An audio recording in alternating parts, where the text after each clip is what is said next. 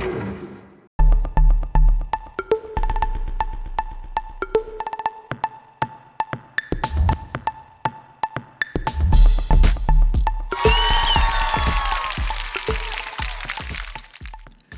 んにちは、トミトです。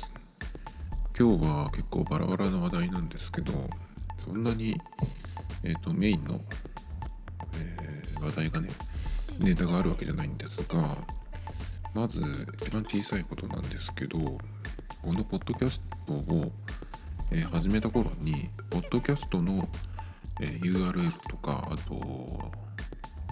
Twitter のアカウント、それからインスタのアカウント、あとこれの BGM を上げてるえサウンドクラウドの URL とかね、それその辺いろいろ1個のページにまとめようっていう、そのなんかプロフィールページみたいなのね、あの作ったんですよ。で、それを Wix っていうあの無料ホームページのやつがあるんですけど、そこに1個作ったんですよね。で、トップトップページだけ作って、で、そこに、あ全部ね、あのなんだ、リンクをまあアイコンで並べてみたいなやつを作ったんですけどなんか例えばこのポッドキャストでその小ノート以外のところになんかそのちょっとその補足的な文章を書きたいとか例えば画像を上げておきたいとかっていうようになった時にそういうページだとちょっとやりづらいなと思って。なのでなんかそのその WIX 自体はね、あの消してなくて置いてあるんですけど新たにね同じ内容のものを Scrapboxっていうサービスをね前に使ってたんですけどそれにえっ、と書こうかなと思ってちょっとあの作りました。で Scrapboxっていうのはあのノートみたいなアプリなんですよノ、ウェブ、ウェブアプリでノートみたいなだからなんていうのかな Evernote みたいなその使い方テキストと、まあ、画像をちょっと貼ってみたいなそういう感じの、えーまあ、サービスなんですけど全然そのちょっと、えールックスとかそのページごとのそのつながりみたいなねあとカテゴリー分けみたいなやつも全然違うんでその Evernoteとその単純に比較するっていうのはちょっと難しいんですけど、まあ、メモとか個人的なノート、まあ、ブログで使ってる人もいるんですけど、まあ、そんな感じで Scrapbox っていうサービス自体はえっ、と2年ぐらい前にもっと前から知ってたんですけどどうやって使うかっていうのがちょっと思いつかなかったのでそれをブログにするっていうのもなんか違うかなと思って自分的にはね。なのでまあ使い方が思いついてなかったんですけどその毎日のちょっとしたなんかログとかその今日何をするみたいな。あと今日何をしたみたいなね。ちょっとしたその、うん、メモと日記みたいなやつ。そういうのをその一箇所に毎日その日ごとにページを作ってやろうかなみたい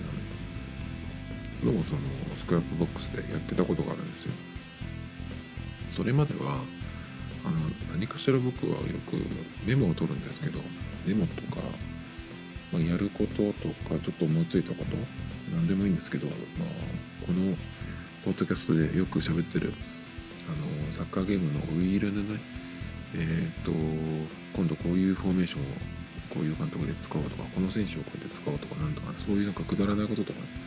なんかその日に思いついたことを紙のノートにこうパッと書いてでその1日1ページに収まる時もあるし収まらない時もあるしみたいな感じでね。紙のノートだとどうしてもそのスクロールしてってとかっていうのじゃなくて紙の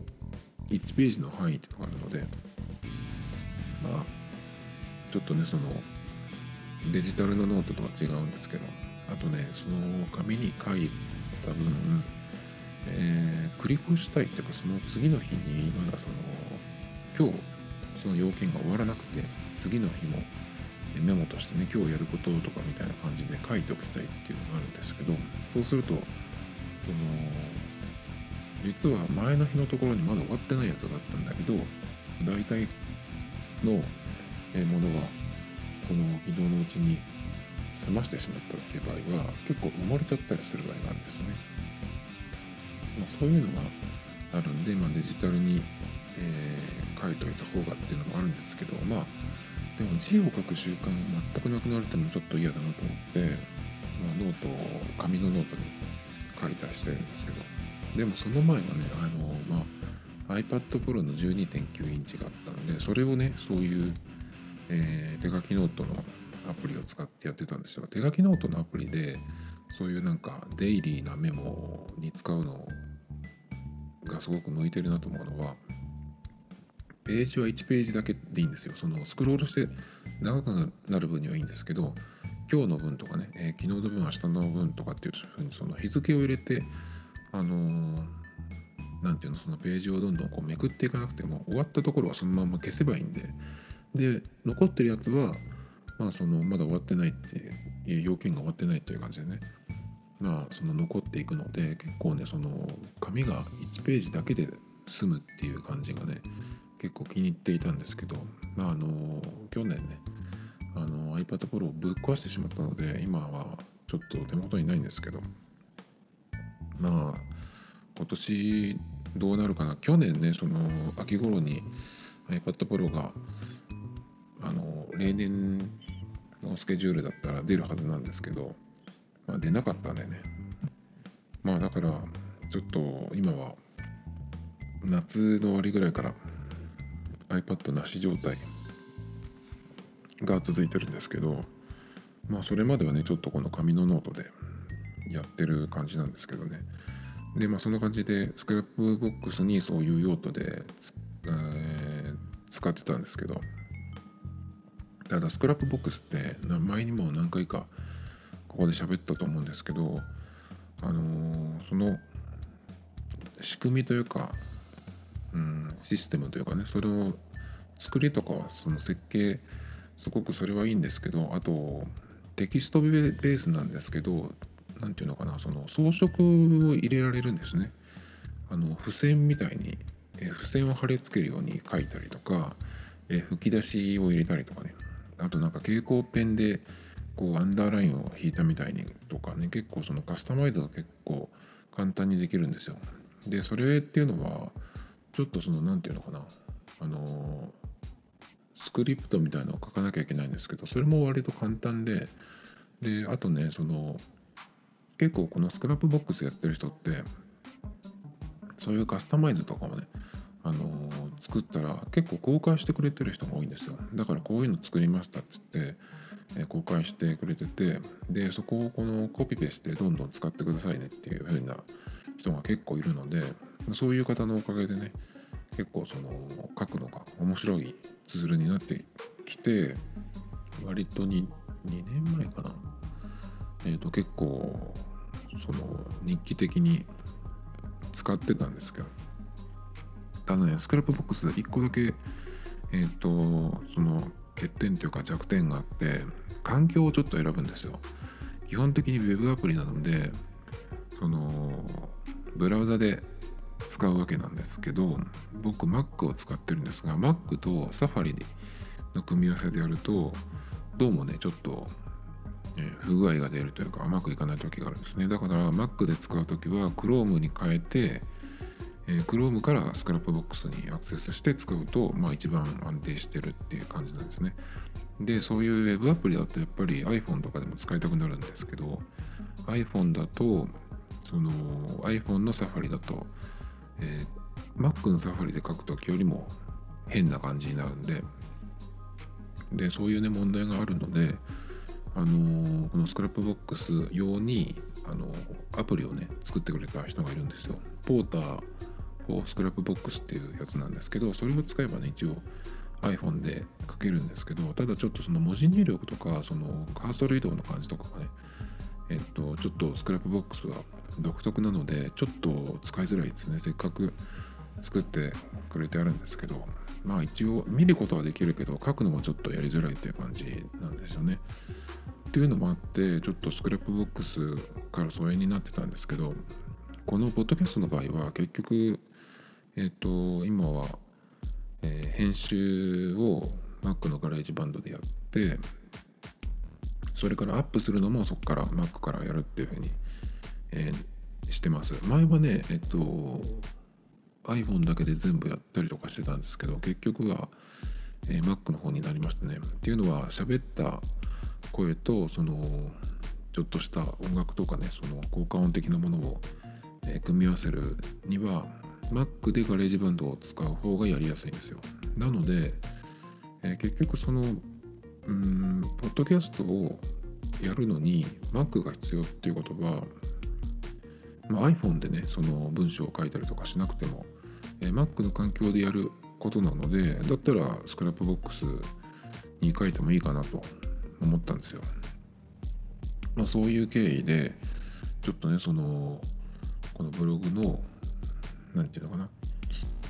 ホームページというかそういうまとめたところそれからまあ何かあったらここに、えー、リンクを貼っておこうっていうようなね。あのショーノートはそのままやるんですけどそれ以外に何かちょっとこう、えー、必要なものがあった場合はここに使おうという感じですね。だからまあそんなにしょっちゅう、うん、更新することはないんですけどそのなんか公開用の場所っていうことで、え Scrapbox にちょっと同じまあ Wix にえー、貼ってたリンクとかと同じなんですけどまあちょっとね説明文とかもちょこっと入れながら Scrapbox にやってみました。まあだから意外と Scrapbox の方がこの用途にはいいかなっていう感じでね。なのでまあアンカーのプロフィールページにねあの今までは Wix の、えー、なんだっけリンクを貼ってたんですけどそれも Scrapbox に変えたっていう感じですね。まあどうってことない話なんですけど、まあ、こういう結構ね細々としたことを、えっと、やろうとすると意外とねそのリンクとかえ何のリンクを貼るかっていうところの見直しをしたりとかね。今日たまたまえっと朝あの移動する時にあの Rebuild っていうポッドキャストを聞いてたんですよ。宮川さんっていう方がやってるやつなんですけど。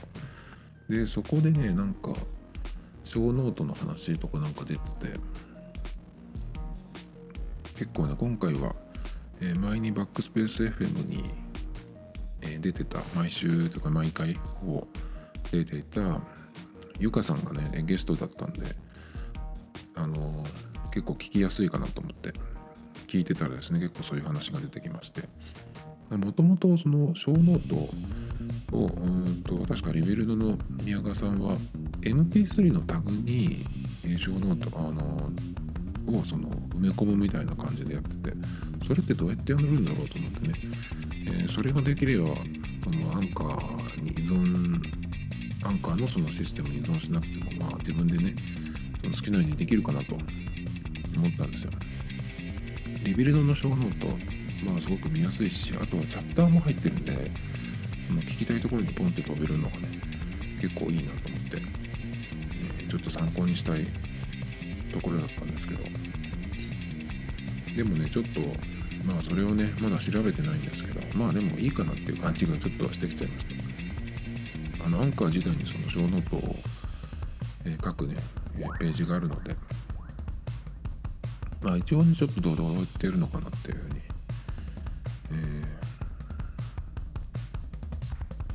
一応はちょっと調べてみようかなっていう感じですけど。まあそんなとこですかね。でね今日はねお昼お昼前かな？午前中？ちょっと外にいてで公園のねベンチにちょっと座ってあの iPhone でちょっと確認したいことがあったりとかしたんでそこでちょっとまとめようと思ってねやってたんですよ。あの天気も良かったんで。そしたらあの小さい子供とお母さんがいてですね公園に。でその子供がなんかこっちにねこうタタタタタって、あのー、近づいてきましてあれ？意外と近くまで来るなと思ったらもうなんか懐に入り込まれましたね。この脇腹の辺に来てなんかこうダダダダダッとねこうパンチを連発連打されたんですけど、えー、なんか珍しくねそういう結構小さい子ってなんか人見知りするっていうかねあんまりその知らない人に自分から行くっていうのはなかなか珍しいと思うんですけどそういうこういう子も珍しいなと思ってね。まあ自由に攻撃させてあげたんですけどもまあそれはそれとしてそこその時にちょっとハッと思いついたことがあったんですけどあのー、特に男の場合大人になってその一人でいる時であんまりその特にその親子供持ってる親の人とかと知らない人ってねその知らない人に対するその何て言うのかなうん拒否感って言ったらいいのかな分かんないけどその警戒感って今ってすごく強いと思うんですけどそのお母さんと、えー、子供はね子供何歳ぐらいかなあの子。3歳か4歳か3歳ぐらいかな分かんないけど。そのぐらいの子ってねやっぱり、えー、今の日本なんかまあ日本だけじゃないけどやっぱ先進国ってやっぱりすごくこう何て言うのかな。パッパッとこう引き離すぐらいの感じが割と普通だと思うんですけど結構ねその親子さんはなんかうんまあフランクというかそういう感じだったんですけど結構だからねその男大人男一人だとあのなかなかそういうふうに何もしてなくてもさなんかちょっとこう、えー、過度に警戒されるみたいなねところがあるなと思ってあのよくお一人様なんて言うんだけど男のお一人様って本当になんかあのリスクというかねやばいやばいっていうのもあれだけどなんかその居づらい感じがあるよなっていうのがちょっと思いましたね。じゃあ逆に女の人の一人お一人様ってどうだろうと思ったけどどうなんだろうね。女の人って割とその子供慣れてるっていうのもあるけどどうなんだろうなでも。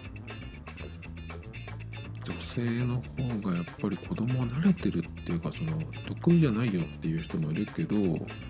の男に比べたら全然そのねなんか対応とかうまいしね。まあそういうのも考えるとあの男一人っていうのは結構あれですよね。なんか居づらい社会になってるなっていう感じはしますけど。でそんな中でですねちょっと見つけた記事があってこれどこだろう？IT メディアのビジネスオンラインかな？え一人まるが超美味しいマーケットに働く40代女性を狙うべきこれだけの理由っていうのがあって、えー、これはねまあこういうなんていうの？女性一人、えー、で40代の女性っていうことでまあその何て言うのかなちょっとだけどこの感覚古いなと思いながら読んでたんですよ。っていうのはこのね記事結局そのお一人様需要っていうのがあるよっていうのはね、まあ、割とそのよく言われることはあるんですけどもう10年ぐらい前から一人カラオケとかなんかそういうね、えー、人が、まあ、マーケットとしてあるみたいなこと言ってるんですけどなんかねちょっとこのえっ、と記事は、まあ、そこからもうちょっと踏み込んでというかターゲットを絞ってっていうことで、まあ、同じそのお一人様でも働いている人女性で40代の女性っていうことで多分ね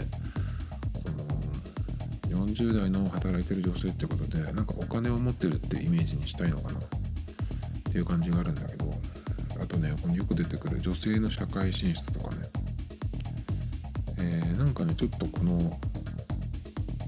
10年前の感覚とかで書いてるような気がするんですよね。でなぜその、えー、こういうお一人様が増えた要因が4つあるとかって言ってまあ、まあ、その、えー、1つ目に女性の社会進出っていうのがあってそれから、えー、ストレスがあるので、まあ、1人でもね、えー、ゆっくり楽しみたいっていう需要がある。それから3つ目にの要因スマホがあるっていうことスマホがあることではそれがあるからまあ、一人でね食事をしてても手持ち無沙汰にならない。もうこの辺でもうちょっと怪しくなってくるんだけど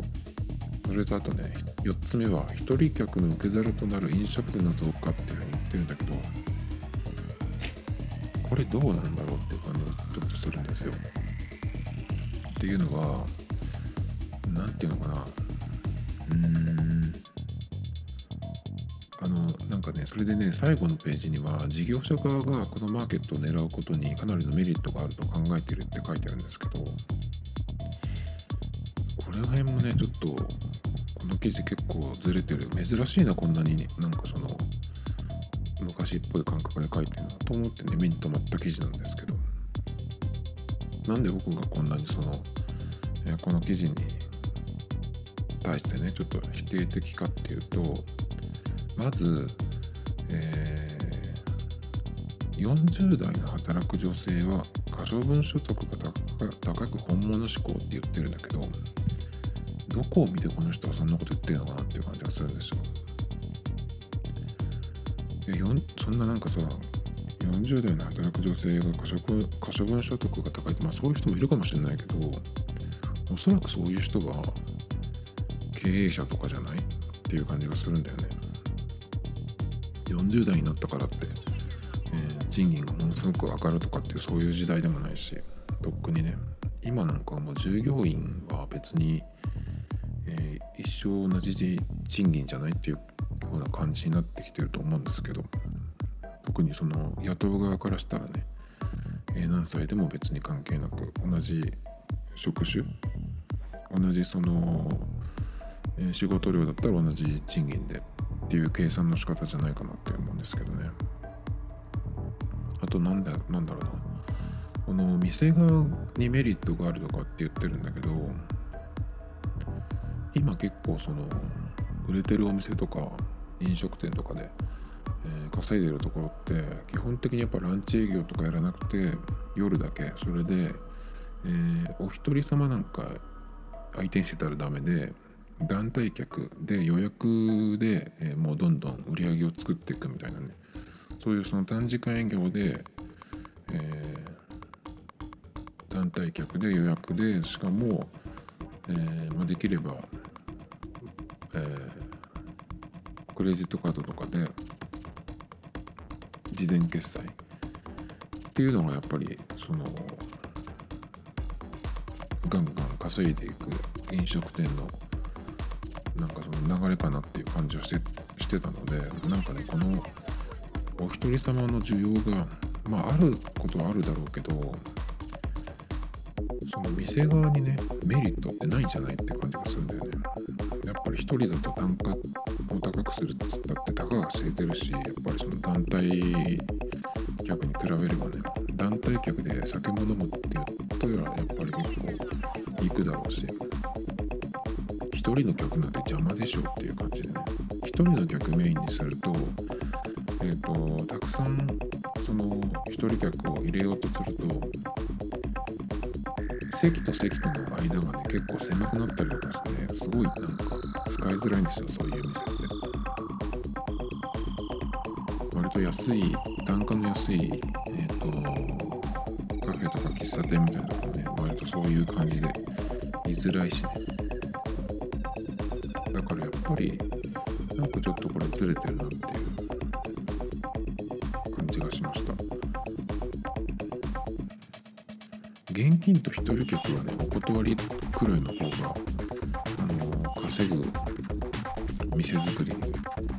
大事なんじゃないっていうなんかちょっとそういう感じがあるんですけど。で同じ、えー話に関わりますけど IT メディア IT メディアニュースの、えー記事でですね、えー iPad を予言してから14年が過ぎましたっていう記事でですね、まあ、iPad が、えできてから今年で10年そうなんですが、えーその iPad を、えー iPad ができて10年なんですけどその10年前よりさらに4年前に、えー iPad の誕生をこう予言していたというかねそういう記事を、え書いていたっていうのをこう引っ張ってきて、えそのねまあ、iPad10 10年に絡めてっていうねこの記事があるんですけどこれえっ、ー、とあれですね。バックスペース FM の松尾さんの記事ですね。で10年前あ10年14年前か。だから14年前にこの書いた記事の中でねまだ iPhone も出てない時ですね。その時になんかのなんだっけ。えー、ここのね記事にね iPad っていう文字も入っていてですね。だからこういうだからねもう結構その頃ってもう本気でというよりかはその半分冗談でとかっていうようなね感じで言ってるところもあったような気がするんですけどまず iPad が全然出る前とかね。ここでねえっとジョブズがポッドキャストの実演をしていたっていうのがあってねこれが結構なんか面白いなと思って。でこの中でそのジョブズがね10インチの iPod 10インチの iPod を開発中っていう噂を流していたってそれがこう、まあ、ジョークとして大笑い受けていたっていうことなんですけど10インチっていうね、えー、サイズはまさに最初の iPad ぐらいですね。あれが9.7とかだったと思うんで、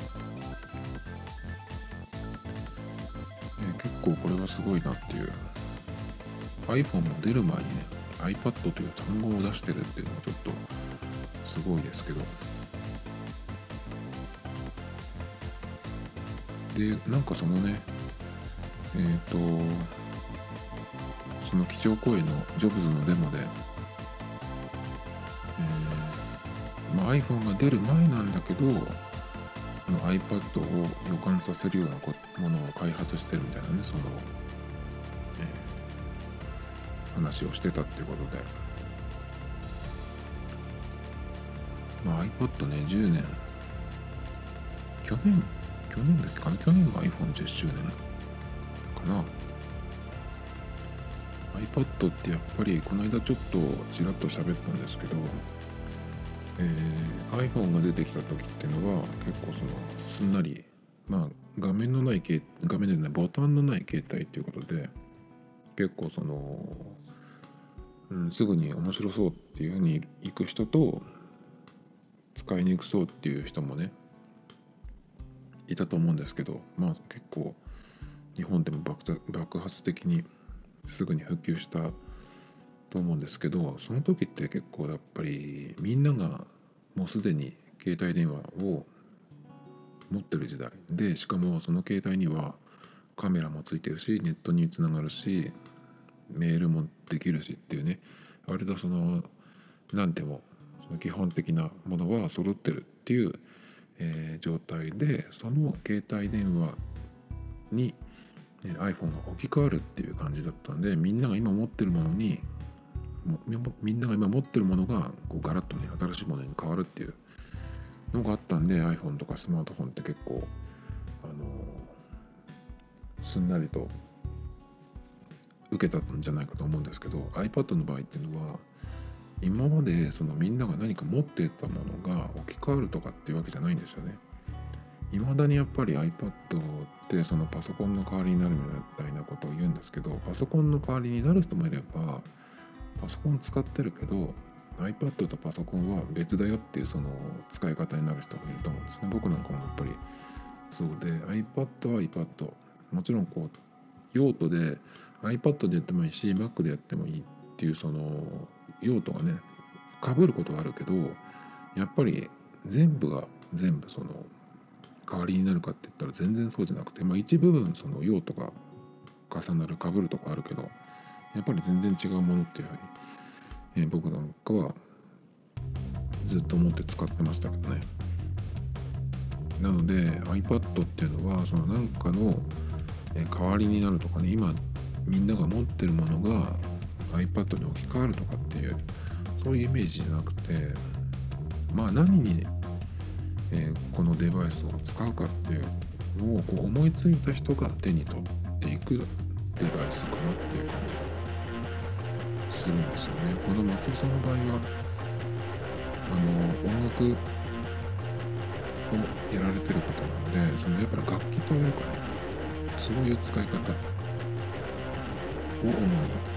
えー、してるよっていう、まあ、ずっと多分そういう使い方をされてると思うんですけどやっぱ楽器として iPad っていうのはえっ、ー、とアプリもかなりね本気なやつが出てるし値段見ればねもうこれはマジだなってやつが結構あるんですね。4桁ですかね。何千円っていうのが結構あるのでまあ本当に楽器買うようなもんですよね。なんで、まあ、楽器としてそうですね。同じ GarageBand 使うにしても iPhone でやるのと Mac でやるのって Mac じゃないや。iPhone でやるのってだいぶ違うんでまあ iPhone と iPad と Mac と3つの GarageBand をなんか使い分けるみたいなね。そういう使い方がその結構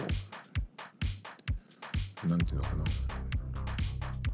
贅沢に使えるとか、まあ、全然違うものをね、えー、使えるのでかなり充実したえ音楽制作環境になると思うんですけど。次にね iPad Pro を買う時はやっぱり結構音楽系のものを揃えたいなと思うんですけど今度だからインターフェースじゃないや、そのポートがねどうなるのかなっていうのが結構ありますね。まあ、USB-C になってくれ USB-C になってるのかだからそれは結構そのまあえー、ちょっとアダプター1個入れなきゃいけないかもしれないけどそれはいいとして問題はだから 3.5mm のイヤホンジャックだよねそれは残してほしいなっていう感じなんだけど、ま、iPad10 年ってことで僕のその iPad 歴ちょっと思い出してみると、うんと、最初に買ったのが多分 iPad2 だったんですよね。その時に2になった時に初めてカメラが乗ったんですよ。で、カメラが乗ったことで、えっ、ー、と、僕はその時 iPad は、割と出張とかが多かったんで、うんと、Mac を本当は持っていきたいな、ホテルに持っていきたいなと思ってたんだけど、その時使ってた Mac が13インチとか15インチで、で、ただでさえに Mac 持たなくても荷物がすごい重たくて、7キロとか、確か毎週のように持って、肩が外れんじゃないかと思って、あの、持ってたんですけど、でその時に iPad が出て、確かに最初の iPad ってまだ 500g 切ってなかったんですよね。500g 初めて切ったのって iPad Air になってからじゃないかな iPad 4とかでも結構あの軽くはなってきてたけどまだまだ重たかったですね iPad2 になった時にこれはその部分的にねその Mac でやってることを、え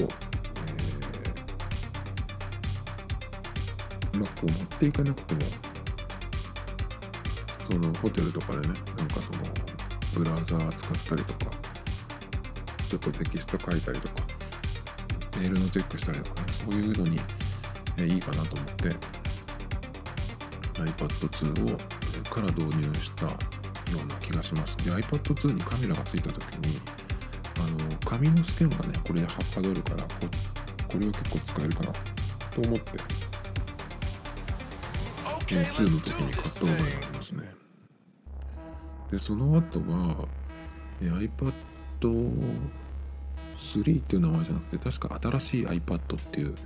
なんかねそのちょっと変わったネーミングで最初出たんですけどその時に確かあの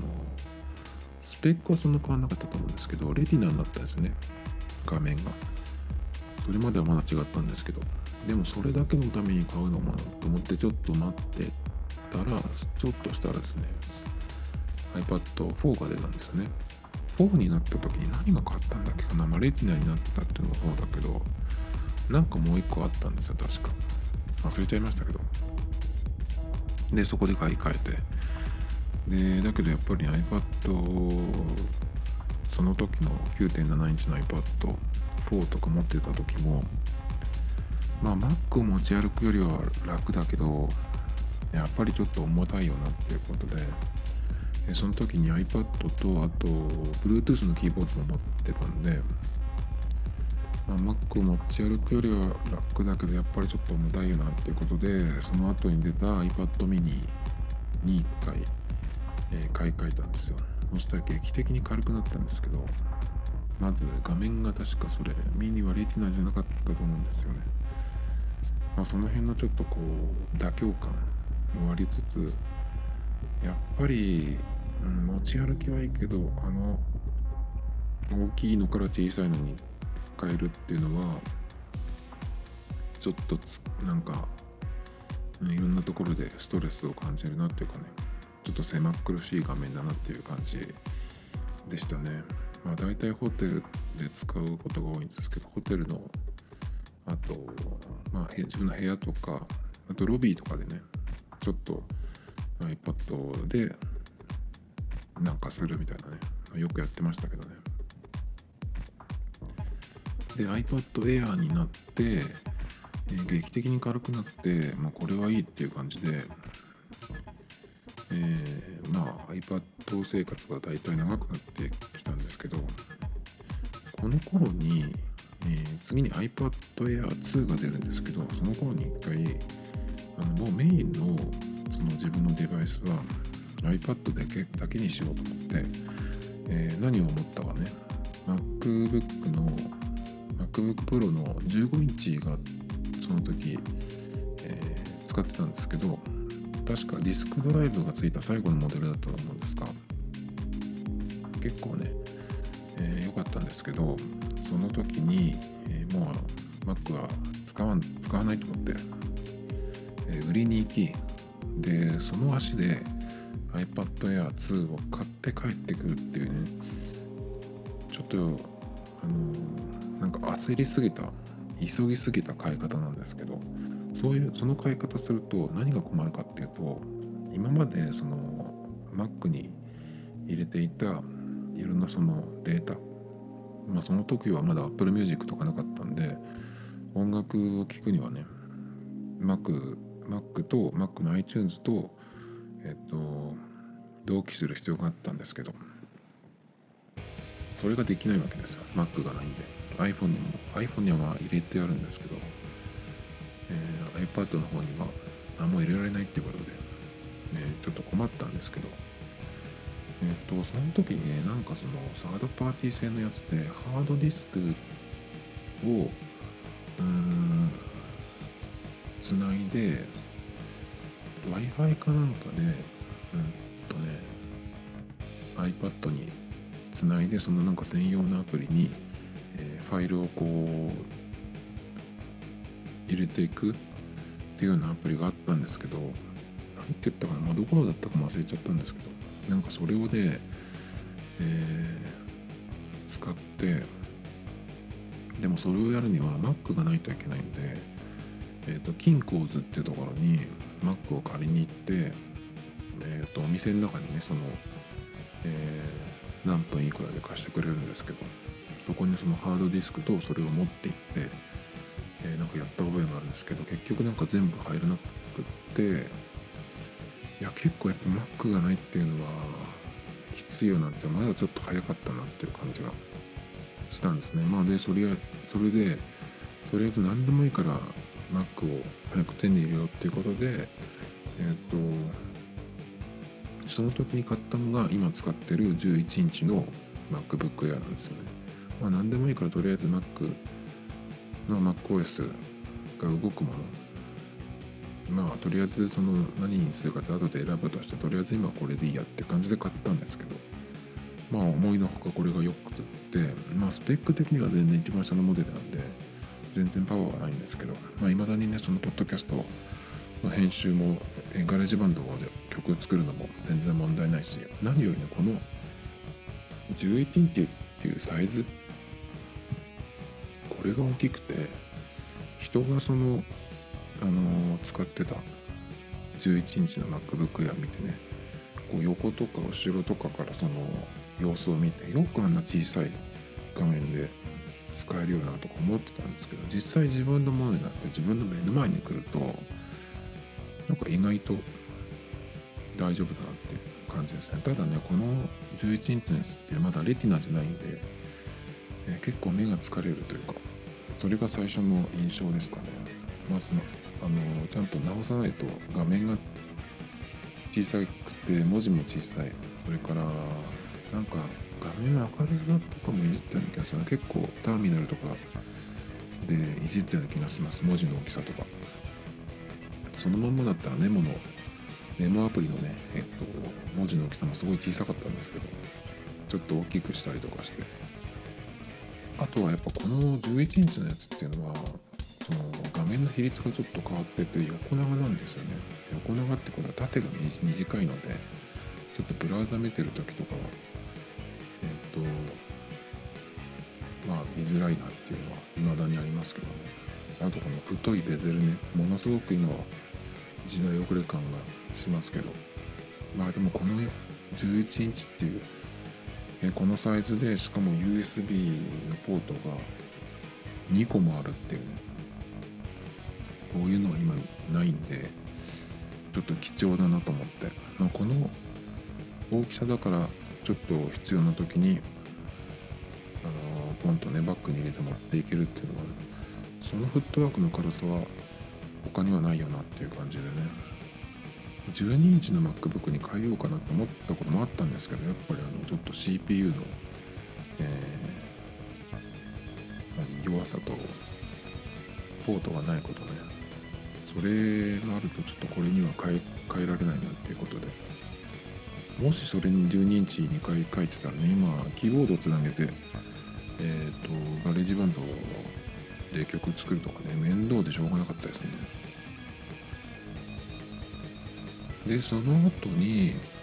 えっ、ー、とまあ iPad Air 2のちょ、えー、時があってそっからうんと iPad Pro に行くのかな確か。だったと思います。iPad Pro に1回行ったんだっけかな。ちょっと順番が分かんないんですけど。えっ、ー、とそのあその前に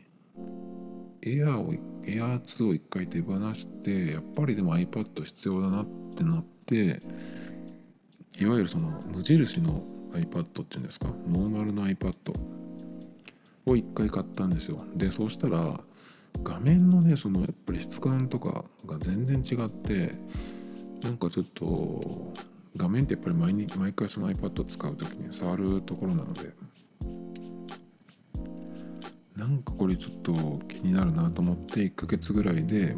えー、と同じ大きさの iPad Pro に、えー、買い替えた気がします。それが10.5とかだったかな。でまあ初めてねそこで Apple Pencil も使うんですけどでもその1年ぐらい後にやっぱ12.9インチが使いたいということで iPad, ね、iPad Pro を Apple Pencil とともに使い始めた時にそのさっきね僕がまあその日々のノートとかそういうものを今紙に書いてるっていう話をしたんですけどその用途をね、うん、デジタルノートに全部、えー、移行したいなっていうふうに思ってですねまあ紙をほとんどやめて iPad Pro でやってたんですけどやっぱりね、えー、B5 の紙の大きさよりもちょっと狭かったんです。10.5インチの iPad Pro はね。だから一番でかい12.9インチの iPad Pro にしようということで、えー、変えるわけなんですけどそれだったら最初に12.9インチの iPad Pro に行けばよかったじゃんってなったんですけどその時はね確かね12.9インチの iPad Pro はまず重さが 500g を超えてしまう 700g ぐらいになっちゃうっていうことでやっとねその iPad が、えー、最初の頃に比べて軽くなって 500g を切ったのに、ー、また 700g 台の iPad を持つのかっていうのが1個。それからあと日本語入力する時の点キー、えっと、フリック入力ですね。それが iPad Pro ではできないっていうことが分かってたんでそこがちょっと嫌だなと思ってたんですけどまあ重さは我慢することにして。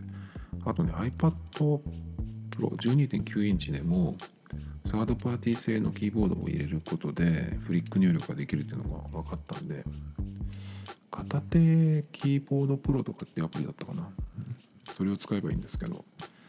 まあそんな感じで両方解決したので、えー、12.9インチの iPad Pro に行ってそれを夏にぶっ壊してしまったっていうところでね。今までの、まあ、iPad 遍歴でしたけど。まあ次はどうなるのかな。とりあえず、え、OS がどうなるのかまあハードもねおそらく、えー、変わってくると思いたいんですけどまあ iPhone よりも iPad の方が Apple のデバイスの中では、えー、進化が楽しみですね。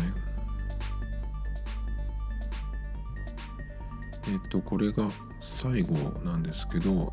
今日ねふと思い立ったことがあってうんと自動音声っていうかその読み上げのやつがあるじゃないですかそのテキストを書いてそれを読み上げてくれるっていうそれをあの音声ファイルにして、えー、持ってたいなっていうかそれをあのポッドキャストに入れたいなっていうふうに思ったんですよ急に。でなんでかっていうと前にかなり前に聞いてたラジオ番組で、ーと、飯野健二さんっていう方がやっていた「ナイトワーク」っていう、えーと、番組があったんですよ。夜中に土曜日の夜中とかにやってたんですけどでそのその番組で一番最後にえっ、ー、とまあ飯野さんとそのアシスタントの方がねいやあのまた来週みたいなふうにお別れの挨拶をした後にあのナレーションが入るんですよ。英語のナレーションで「ナイトワープイーノアットホーム」えー、なんて言ったっけな「This program was broadcasted いう東京 FM」とかって言うんですけど。なんかそういうやつを、えー、自分のポッドキャストに入れたいなって急に思い立って。でえっとこのねえー、それをやるにはどうしたらいいのかなと思ったんですよ。で Mac に多分その読み上げのやつがあったと思うんでそれをなんか MP3 とか AAC とかで保存できないのかなと思って、えー、ちょっと調べようかなと思ってたらですねえっ、ー、と Web の Web アプリで音声コンバーターへの無料オンラインテキストってやつがあってノートバイブズっていうえっ、とサイトなんですけどここにアクセスするとテキストを書くところがあって、えー、それをねこう音声の速度とあとピッチをちょっと変えられるんですけどそれを指定してコンバートってボタンを押すと、えー、自分のその入力したテキストを読み上げてくれるっていう。でそれを MP3 でダウンロードするっていうことができるんですよ。で無料でね、えー、できるので無料の場合だと5000文字それから24のボイス6言語